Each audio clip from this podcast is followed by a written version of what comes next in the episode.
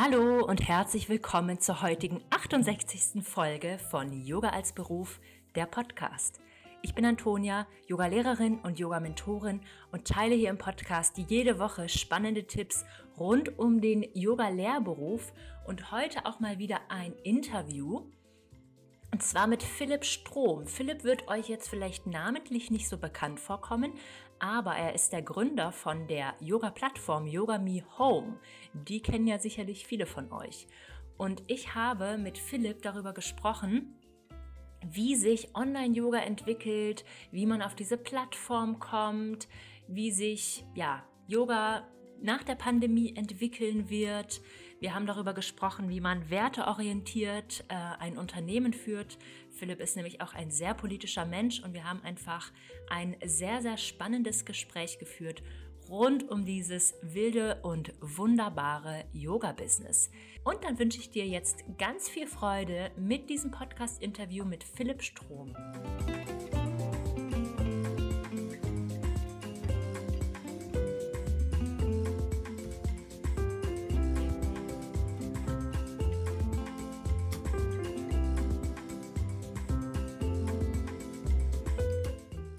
Hallo Philipp, herzlich willkommen im Podcast Yoga als Beruf. Ich freue mich, dass du heute da bist, um mit mir über dein Unternehmen Yoga Me Home zu sprechen und auch über werteorientiertes Unternehmertum. Für die, die dich nicht kennen, möchtest du dich erstmal vorstellen? Wer bist du und was machst du so? Ja, gern. Erstmal danke für die Einladung, Antonia. Ähm, freut mich darüber zu plaudern. Finde ich ein interessantes Thema, das Wertemanagement. Wer bin ich, was mache ich? Ähm, ich habe Yoga Me Home gegründet vor rund zehn Jahren. Das ist also eine Videoplattform für Yoga-Unterricht. Und genau, ich bin inzwischen, ja, sind wir so, je nachdem, wie man das so rechnet, in Vollzeitstellen oder nicht und so weiter, sind wir so sieben bis zehn Leute, die da rundherum dran arbeiten.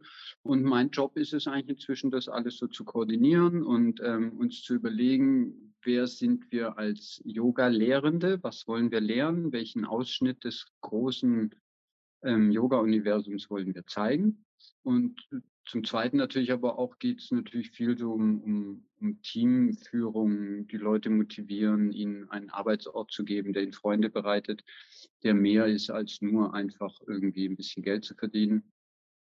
Und da witzigerweise haben wir gerade heute Morgen eine, ein Meeting gehabt ähm, und haben uns gefragt, was ist unsere Vision? Ich meine, die gibt es natürlich, die ist niedergeschrieben, aber das ist ein Thema, was ähm, immer wieder angeschaut werden sollte. Und wir beginnen gerade diesen Prozess wieder erneut, uns das anzuschauen, wer sind wir, wo wollen wir hin? Und im Endeffekt sind wir auch ein kleines Unternehmen und da kommt dann leider auch immer die Frage, was kostet das Ganze? Um ja, die kommt klar. man leider nicht ganz drum rum. Genau. Aber ja, das tue ich. ich ähm, vielleicht kurz zu mir. Ich bin selbst Yogalehrer, unterrichte aber nicht mehr aktiv. Ähm, ich habe immer gesagt, das überlasse ich anderen, die das besser können. Ich mache das vielleicht irgendwann, wenn ich 80 bin und alt und irgendwie was vom Leben verstanden habe. Dann mache ich das vielleicht mal wieder. Und ich lebe in Wien, am Rande von Wien mit meiner Familie, bin ursprünglich aus Deutschland, bin hier mal gestrandet, weil ich mich verliebt habe und da bin ich jetzt auch bei uns geblieben. Ist ein schöner Ort. Ja, glaube ich. Danke fürs Teilen. Wie kam es zur Gründung von Yoga Me Home vor zehn Jahren? Da war jetzt ja wirklich Online-Yoga noch nicht so populär wie vielleicht in den letzten zwei Jahren. Genau. Da gab es noch relativ wenige. Da gab es eigentlich ähm, Yoga Glow aus Los Angeles. Mhm. Yoga International hatte sich gerade so ähm, gegründet, also zumindest der Online-Part. Aus Hamburg gab es Yoga Easy, die waren ein, zwei Jahre vor uns am Markt. Und dann gab es noch so ein paar andere, die es versucht haben und dann eigentlich auch wieder verschwunden sind, also zumindest was den deutschen Markt angeht. Wie es dazu kam, dazu kam es, ich war, mein früherer Beruf, ich war Campaigner bei Greenpeace. Also ich habe ähm, mich mit Unternehmen wie Bayer angelegt oder mit unseren Ministern hier, Politikern und so weiter und so fort. Und ähm, ich war schon immer so ein bisschen in dieser Richtung unterwegs, war vorher im Tierschutz aktiv, bin dann nachts so in die Stelle rein und wir haben die Bilder rausgeholt, um die dann an die Zeitungen und, und Fernsehsender zu spielen und solche Sachen. Und dann hatte ich irgendwann die Bhagavad Gita gelesen und die beginnt ja mit dem Arjuna, der auf dem Schlachtfeld steht und äh, mit zittrigen Knien da steht und sich fragt, ob das denn alles so richtig ist. Und Krishna kommt zu ihm und ähm, sagt hier, Arjuna, sei mal kein Feigling, geh raus und kämpfe. Und das hat mich sehr erstaunt und habe dieses Buch verschlungen und immer wieder verschlungen und habe dann aber gemerkt, dass ich so dieser ganz ruhige Geist, den zumindest mein Verständnis von der Bhagavad Gita, wenn man sich einbringt ins Leben, sollte man das tun in einer, wie soll ich sagen, inneren Ruhe und Ausgeglichenheit. Denn nur dann gelingt es einem, in Konflikte einzutreten, ohne dabei Aggression womöglich noch zu stärken, sondern zu besänftigen. Und das war ich nicht. Mich hat es fürchterlich aufgeregt, wenn ich bei Greenpeace gearbeitet habe, wenn wir die ganzen Naturkatastrophen, die permanent über unsere Schreibtische liefen. Das hat mich auch ganz schön fertig gemacht. Und das war der eine Grund, weshalb es auf Dauer kein Job für mich war. Und der zweite war dann auch so ein bisschen, dass ganz ehrlich bei Greenpeace, speziell hier in Österreich, die finanzieren ganz Osteuropa mit, sind die Gehälter sehr, sehr gering.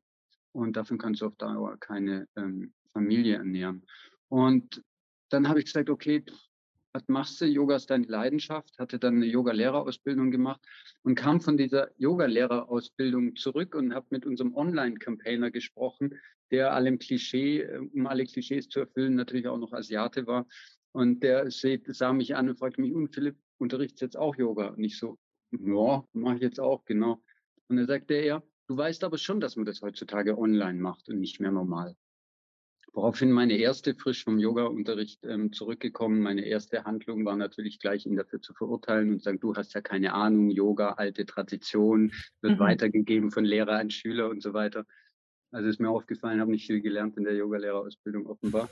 Und die Idee sickerte dann so langsam in meine Gehirnwindung und mir wurde klar, wie genial die eigentlich ist. Natürlich nicht um Yoga-Unterricht ähm, von, von Lehrer auf Schüler gänzlich zu ersetzen, um dieses live reale Leben zu ersetzen. Darum geht es nicht, sondern es geht darum, den Unterricht zu ergänzen und ähm, Yoga auf eine Art und Weise den Leuten nahezubringen, die a günstig ist, ne, weil regelmäßig ins Yoga-Studio ist ja nicht so ohne, das musst du erst mal leisten können. Ähm, zumindest wenn du es öfters als einmal in der Woche oder was machen willst oder alle zwei Wochen. Also es sollte ein günstiger Weg sein. Es sollte ein Weg sein, der den Leuten eine gewisse Qualität bietet, also wo es eine Vorauswahl an Yogalehrern gibt und ein Weg, der zu ihrem Alltag passt. Also es ist oft sinnvoller, morgens vom Aufstehen und vom, bevor du das Haus verlässt, einfach mal 20 Minuten eine kleine Sequenz zu machen, kurz zu atmen und kurz fünf Minuten stillzusetzen glaube ich, ist viel wirkungsvoller, als einmal in der Woche zu einer 90-Minuten-Klasse zu gehen. Und ähm, da wünschen sich aber viele Anleitungen. Auch ich habe mir die Anleitung lange gewünscht, wünschen wir bis heute noch. Das hat sich nicht geändert. Ja, und dann habe ich gesagt, komm, wenn du in deinem Leben auf die Schnauze fällst, dann lieber so mit Mitte 30 als mit Mitte 40, wenn Kinder da sind. Und dann habe ich bei Greenpeace gekündigt und hatte wenig Geld, hatte von nichts eine Ahnung und war aber zum Glück naiv genug, und weiß nicht, ob ich das heute nochmal so machen würde. Ähm, und habe angefangen. Ja, so wow. ist es entstanden. Und jetzt sind wir bald beim zehnjährigen Geburtstag und es macht Spaß. Jeden Tag eigentlich mehr. Die Community wächst, das Team wächst. Wir haben tolle Leute im Team, Leute, mit denen ich auch gerne rechts und links über das Leben quatsche. Macht Spaß. Schön. Ja, ja das ist richtig toll. Also ja, Yogami Home ist ja auch mehr als eine Videoplattform. Da gibt es ja auch tolle andere Ressourcen, Blogartikel und so weiter. Wie kommen die Kooperationen mit den Yogalehrerinnen zustande? Du meintest ja gerade Vorauswahl. Also wie, wie triffst du auf die, die dann die Videos da hochstellen dürfen und wie produziert ihr das und so? Ähm, also wir haben so ein paar Grundregeln. Ähm, die ist einmal mindestens fünf Jahre Lehrerfahrung, intensive Lehrerfahrung. Ähm, die Regeln oder die, die Anforderungen steigen mit der Zeit, muss ich dazu sagen. Das mhm. liegt daran, dass es einfach wahnsinnig viele Yoga-Lehrerinnen gibt. Und ich glaube, wir müssen als Online-Plattform müssen wir mehr bieten als unter Anführungszeichen, soll gar nicht bös klingen, nur Yoga-Lehrer sein. Deshalb haben wir viele Ärzte im Team, Physiotherapeuten, ähm, Psychotherapeuten, Ernährungsberater und so weiter. Die sind natürlich alle zusätzlich auch Yogalehrerinnen ähm, mhm. aber haben diesen noch Blick über den Tellerrand in eine spezielle Disziplin im weitesten Sinne, wo es um Gesundheit geht. Das heißt, das ist Voraussetzung, die fünf Jahre Lehrerfahrung plus ein Blick über den Tellerrand und eine fundierte Ausbildung. Und dann machen wir uns auf die Suche. Also zum, wir kriegen immer wieder Anfragen. Manchmal klappt das tatsächlich dann auch, dass jemand meldet und ich denke, oh ja, cool, eigentlich alles sauber. Und dann lernen wir uns kennen. Und ähm, wenn ich dann das Gefühl habe, das ist jemand, mit dem könnte ich auch mal ein, zwei Tage irgendwie durch die Berge wandern, ohne ähm, und, und, und dabei irgendwie, wie soll ich sagen, inspiriert sein danach oder einfach eine interessante Person, die mir da begegnet, dann sage ich ja. Und dann ähm, läuft es so, dass, also bis noch vor kurzem habe ich alle Videos selbst gedreht. Das ist inzwischen nicht mehr ganz so. Wir haben jetzt jemanden in Elisa in, in Norddeutschland für Berlin, Hamburg und den Georg für den süddeutschen Raum und ich mache weiter in Österreich. Ja, und dann fahren wir zu den Lehrerinnen hin und filmen. Dann machen wir immer erstmal ein Interview, weil es mir ein Anliegen ist, dass die Mitglieder bei uns auch ein bisschen den Menschen hinter der Rolle des Yogalehrers so ein bisschen sehen können. Und dann fangen wir meistens so mit drei Klassen an oder Meditation oder was auch immer es ist. Ja, und stellen die mal online und dann schauen wir, was unsere Homies dazu sagen. Genau. Mhm. Und ihr produziert es dann aber auch? Oder wir produzieren die das selber? selber? Ja, ja, nee, wir produzieren alles selber. Nein, die Lehrerin, ähm, nein, das ist, die, also es gibt viele wahnsinnig gute Yoga-Lehrerinnen, die sind aber nicht alle wahnsinnig gut da drin, ein Video zu drehen. Das, da, genau. da macht da macht es schon sehr Sinn, sich aufzuteilen ja. und die Leute, die eine Kamera halten können, äh, okay. die Kamera zu stellen und die Yoga-Lehrerinnen davor. Genau. Okay. Ja. Spannend. Okay, also es ist alles auch professionell ähm, produziert, was ihr da habt. Ja, professionell ein großes ja. Wort, aber ja, unsere Videos schauen, glaube ich, inzwischen so aus, dass man sie ganz gut herzeigen kann. Ja. ja, sehr gut. Naja, klar, in der Qualität ähm, ja, steigert sich natürlich auch der Wert. Das ist ja auch total schön, ästhetisch, der Ton, kein Hundekläffen, kein Straßenlärm. Ähm, oh, sag das nicht. ist tatsächlich ein großes Problem. Äh, so Klassiker sind, du rückst beim Dreh an, hast vorher einen Drehort, Location besichtigt, alles wunderbar. Du willst die Kamera einschalten, plötzlich über dir der Presslufthammer also alles schon passiert, wirklich just in dem Moment fängt oben drüber die Baustelle an oder ähm, du stellst fest, dass da doch eine große Straße ist, die du nicht gehört hast, weil du beim Location Scouting zu einer anderen Uhrzeit und so weiter. Passiert alles, aber ja. Ist oh, spannend. ähm, wie hat sich denn eure Plattform während der Pandemie entwickelt? Ja, wir sind, das darf man immer gar nicht so laut sagen, speziell jetzt, ähm, wenn die Zuhörerschaft viele Yoga-Lehrerinnen sind, die das ja wirklich sehr, sehr übel gebeutelt hat. Diese ganze Pandemie, Studios geschlossen wurden, ähm, alle händeringend nach alternativen Einnahmequellen gesucht haben, ähm, genau, staatliche Hilfen oft schleppend waren und so weiter. Und in all dieser sehr traurigen Zeit ist es bei uns natürlich nach oben gegangen. Wir waren natürlich die großen Gewinner von der Pandemie ja, also freut uns natürlich riesig. Wir haben, wir haben dadurch einen Sprung gemacht, der uns eine Arbeit jetzt erlaubt, die tatsächlich sowas ähnliches wie professionell ist. Früher war das ja mehr oder weniger ich plus ein, zwei, drei Freelancer und ähm, ich habe alles gemacht, mehr oder weniger. Und inzwischen gibt es Leute für Bereiche, die in diesen Bereichen halt einfach viel, viel besser sind als ich, weil sie einfach Profis in diesem Bereich sind. Und da wollte ich immerhin ein Team haben, wo Leute auf Positionen sitzen, die sagen, wie es laufen muss. Und da sind wir inzwischen und das ist sehr, sehr mhm. gut. Das funktioniert ganz gut. Ja, also wir sind die Gewinner der Pandemie, ohne Frage. Wir müssen jetzt schauen, wie es weitergeht. Der Markt ist gesättigt, denke ich.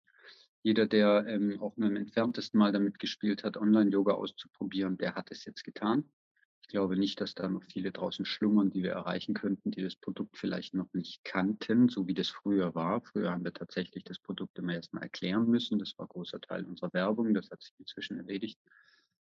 Genau, wir wollen jetzt schauen, wie es weitergeht, wenn die Pandemie jetzt, ähm, mhm. danke an Omikron, vermutlich dann endlich mal zu Ende geht.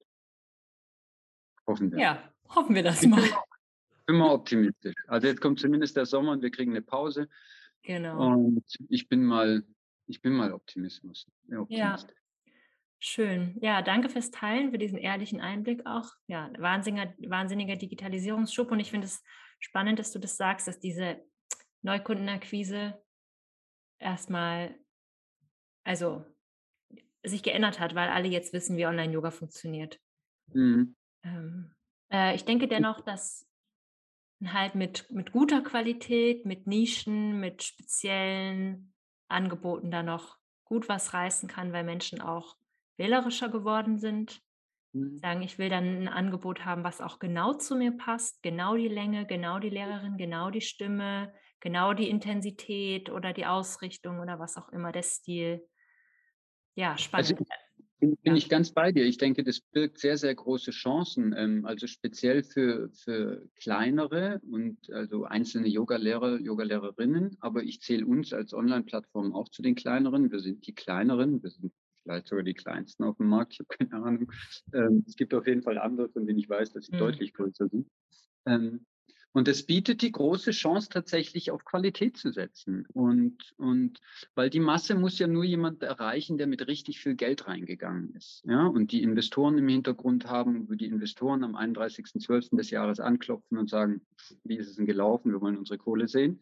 Ähm, und das haben wir nicht als kleines Online-Studio. Das ist alles privat ähm, geführt und da gibt es niemanden drin, der irgendwie die Hand aufhält und den wir befrieden müssen.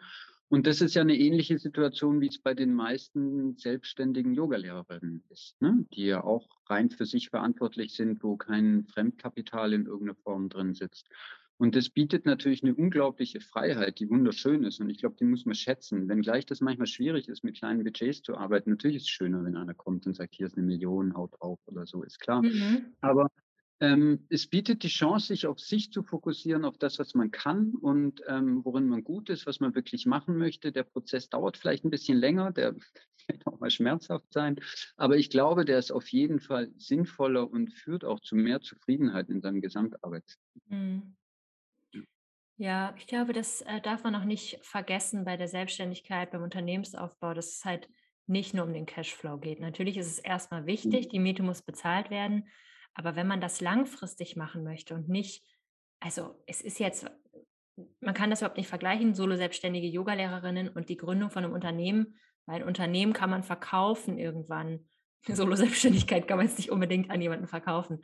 Aber dass man, ähm, dass man halt auch darauf schauen kann und von vornherein schauen kann, dass einem die Arbeit halt tatsächlich auch Freude macht, dass die erfüllend ist, dass die mit der persönlichen Vision irgendwie so übereinstimmt, vielleicht auch mit den Werten ist halt auch wichtig. Da kommt man, glaube ich, aber auch relativ schnell hin, wenn man so über diese erste Phase hinweg ist, wo man noch strampelt und guckt, ähm, dass die Rechnungen beglichen werden können.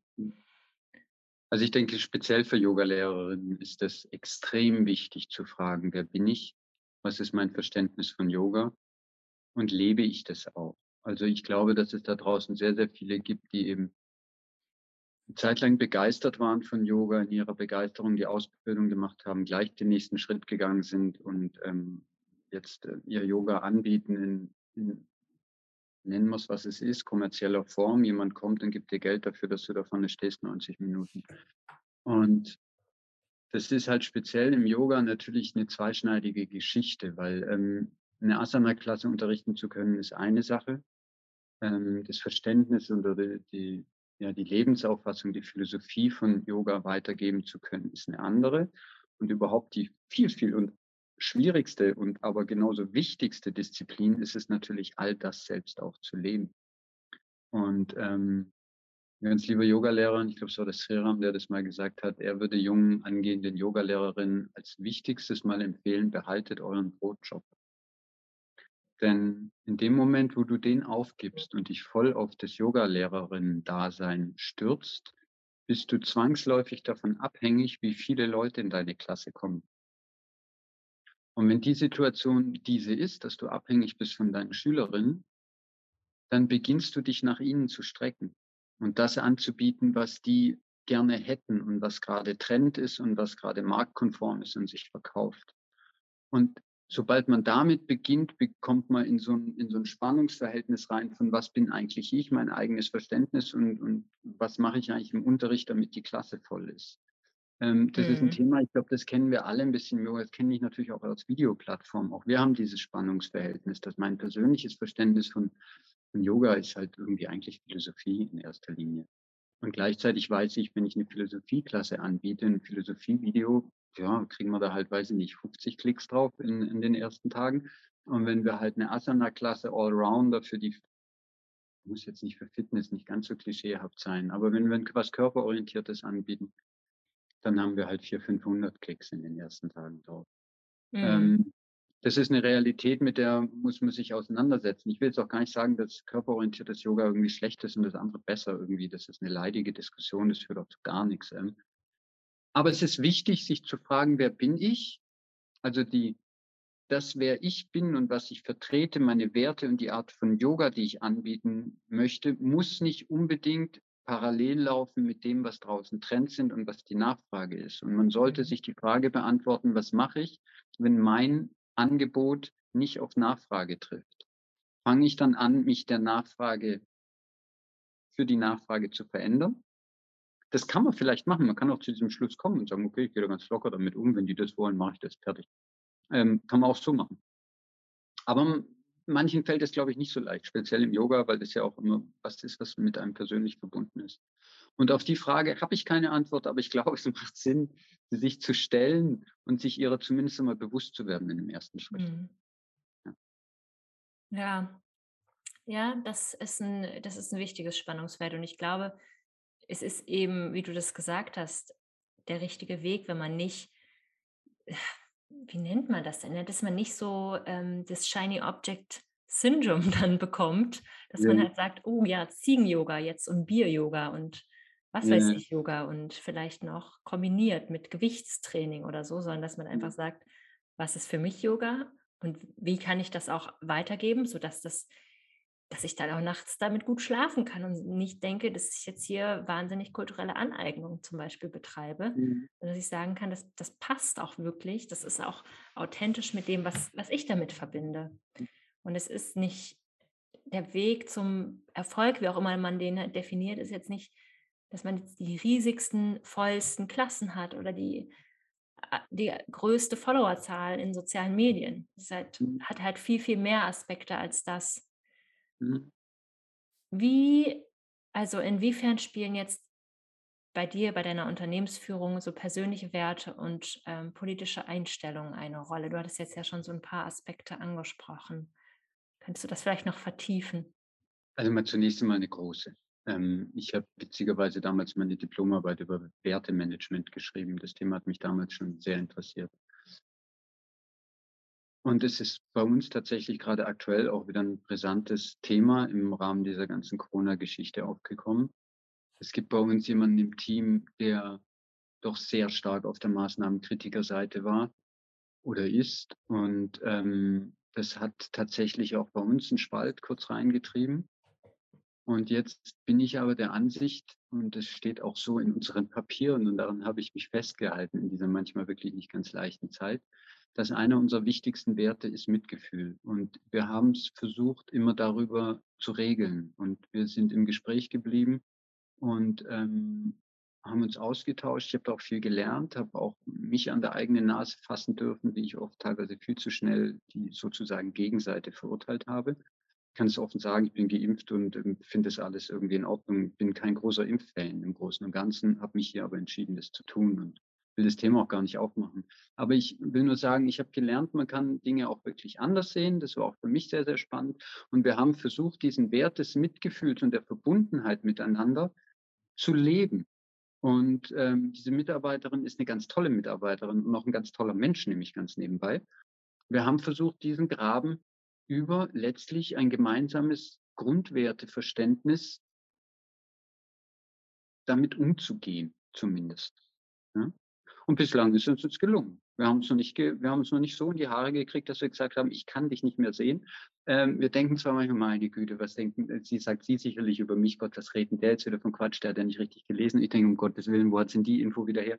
Und so, aber mit ein bisschen im Schmunzeln und ähm, ja, also für, für gerade solche, für schwierige Situationen und Konfliktsituationen, ähm, wie hier im Personalbereich, aber auch wenn du kleine Budgets hast zum Beispiel, ist natürlich ein gemeinsames Grundwerteverständnis oder auch sich die Mitarbeiter danach auszusuchen. Mhm.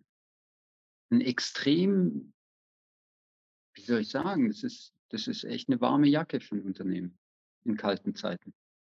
Wenn man mhm. sich da mhm. grundsätzlich einer Meinung ist, weil das trägt einen und das motiviert Menschen und das, ähm, also gerade heute Morgen in unserem Meeting, wo, wo, wir uns gefragt haben, was ist die Vision von Yoga Me Home, wollen wir die nachschärfen oder nicht?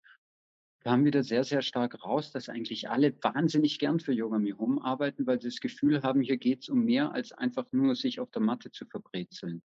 Und das war mir, das war mir, das muss ich jetzt mal so sagen, es war mir ein richtiges Kompliment für mich. Also, weil ich den Laden ja und die Leute und so weiter ähm, im Großen und Ganzen versucht zu steuern.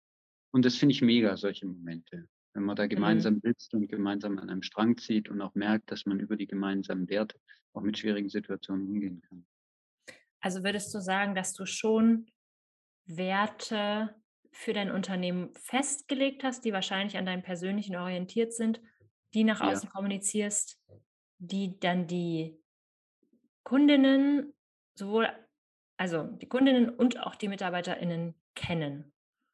Ja, ja. Also natürlich, wenn man so ein Baby ins Leben ruft wie Yoga Me Home, und ich war ja lange, viele Jahre eine One-Man-Show, ähm, Ja. so mit 60 Stunden Arbeitswoche und keinen und Burnout-ähnlichen Zuständen und so, auch all das gab es natürlich. Und wenn du sowas ins Leben rufst und da deine ganze Energie, dein ganzes Herzblut reinsteckst, das Ding ist ein Spiegel von dir selbst. Da kann man sich nichts vormachen. Ja, also das alles, die Dinge, dass ich die Dinge so getan habe, wie ich sie getan habe, liegt ja daran, dass ich so bin, wie ich bin. Das klingt jetzt trivial, aber das trifft für uns alle zu, in, und zwar in einem sehr hohen Maß.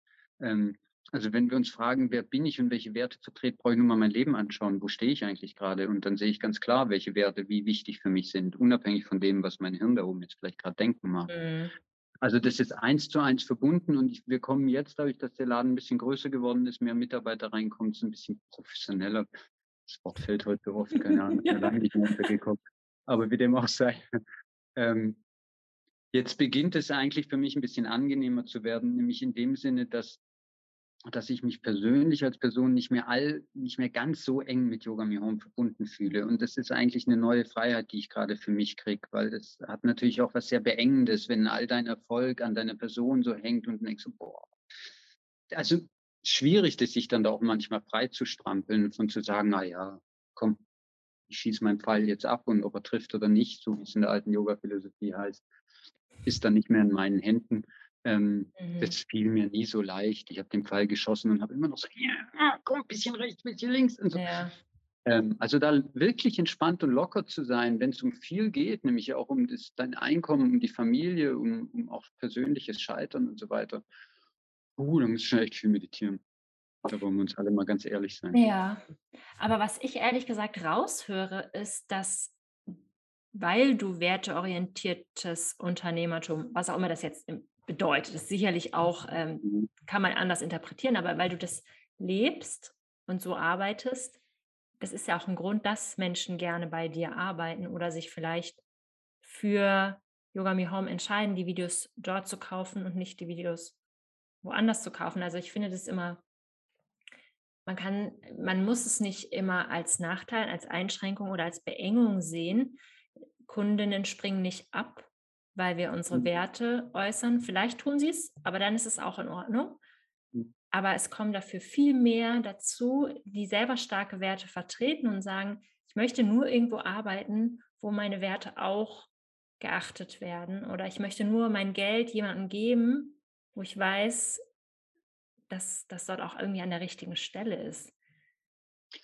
Das, das sehe ich auch so, ga- ganz ohne Frage. ähm, Und ich glaube sogar, dass das Thema größer werden wird in Zukunft, Mhm. ähm, dass Menschen ihre, was immer sie besitzen oder haben oder können, einbringen wollen in Bereiche, die diesem Planeten gut tun.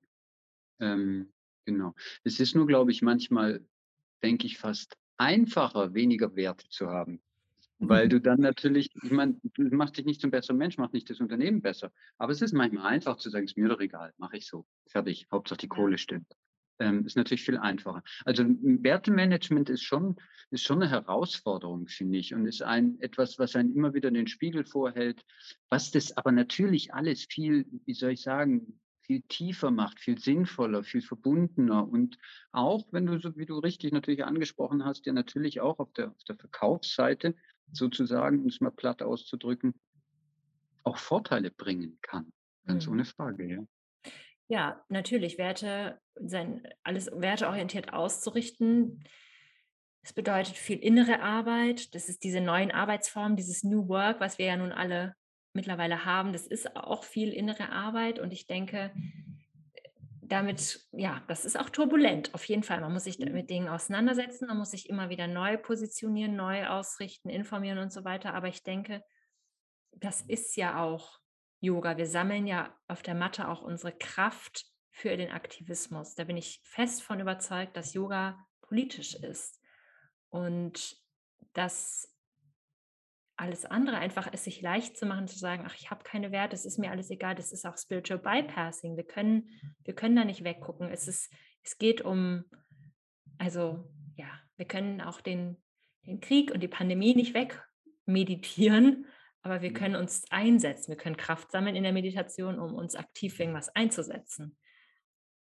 Ja, also bin ich ganz bei dir. Absolut mein Verständnis auch von Yoga. Ähm, alles andere würde für mich persönlich auch ähm, wenig Sinn machen. Ich habe aber schon auch gelernt, dass man das nicht unbedingt so sehen muss. Man kann Yoga mhm. auch, und das will ich, meine ich jetzt gar nicht abwerten, man kann auch Yoga ein bisschen simpler verstehen, nämlich ich gehe auf die Matte, mache dann meine Übung, bewege mich einmal kreuz und quer durch, atme danach fünfmal tief durch und ich fühle mich danach besser. So, Punkt. Mhm. Und das reicht mir jetzt aber auch. Viel mehr will ich von Yoga gar nicht verstehen. Ich finde, ja. dass ich habe das früher verurteilt, weil ich ja dachte, oh Gott, hast du mit Philosophie, was bist du ein toller Typ und so. Ich sehe das heute ein bisschen anders. Ähm, ich finde es fair enough, das so zu tun.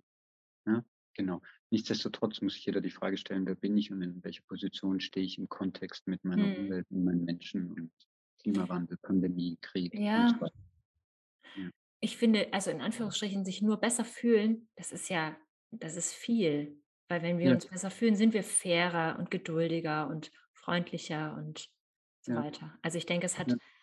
man, man kann dem positiven Effekt von Yoga überhaupt nicht entkommen, wenn man das übt. Auch wenn er vielleicht nicht auf dieser, das nicht super politisch ist, ist es ja, trotzdem friedlich, was dann passiert. Ja, ja. Und der Yoga sagt uns, und ich glaube, deswegen hatten wir jetzt auch während der Pandemie so wahnsinnig viele Diskussionen innerhalb der Szene. Ähm, der Yoga sagt dir nicht, was du denken sollst. Hm. Der Yoga sagt dir ein bisschen, wie du denken solltest. Und ich habe jetzt auch einfach gemerkt, dass selbst wenn zwei Leute versuchen, yogische Prinzipien auf die Pandemie anzuwenden, sie unter Umständen trotzdem bei diametral entgegengesetzten Meinungen rauskommen. Das ist was, wo ich auch jetzt gerade noch gar keine Antwort drauf habe, was mich sehr beschäftigt zurzeit, weil es natürlich sehr relevant ist, wenn es um die Frage geht, inwieweit kann uns Yoga Orientierung verschaffen in unserem Leben. Und ich glaube, dass eigentlich dieser Wunsch nach Orientierung bei ganz vielen sehr groß ist und sehr vordergründig. Jetzt mal abgesehen von denen, die einfach nur Rückenschmerzen loswerden wollen oder anderes. Aber ich glaube, Yoga hat schon ein bisschen so eine Orientierungsfunktion für viele auch. Und das ist ein neues Thema, glaube ich, womit wir uns neu beschäftigen müssen. Vielleicht kapiere ich ja auch einfach nur was noch nicht und es kommt noch und es erklärt mir morgen jemand. Aber ich habe das Gefühl, dass Yoga und wir in der Szene viel, viel mehr miteinander sprechen sollten, um uns darauf zu einigen, inwieweit wollen wir Yoga auch als Orientierung verwenden und welche Grundwerte liegen dem Yoga überhaupt ähm, zugrunde da kann man sich tatsächlich sehr unterschiedlicher Meinung sein. Man kann natürlich die Yamas und Niyams, Ahimsa und so weiter und so fort rannehmen und dann ist man schnell in der Einrichtung. Aber es gab im Yoga im Laufe der Geschichte ja auch tatsächlich sehr, sehr unterschiedliche Richtungen. Das ist ja kein so ein klar abgegrenztes Feld wie das Christentum, wo es mhm. den Papst gibt, der im Zweifelsfall sagt, das ist richtig und das ist falsch. Ja. Das gibt es bei uns nicht. Ja, zum Glück auch. Ne? Mhm. Ähm, ja, großes anderes Thema. Großes anderes Thema, aber ähm, ja, ist total, wichtig. Kopf ja.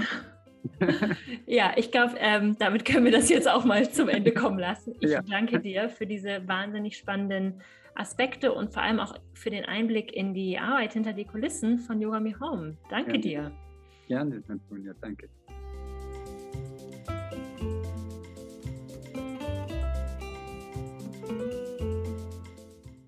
Wenn dir diese Podcast-Folge gefallen hat, dann hinterlass mir doch super gerne eine Bewertung bei Spotify oder bei iTunes.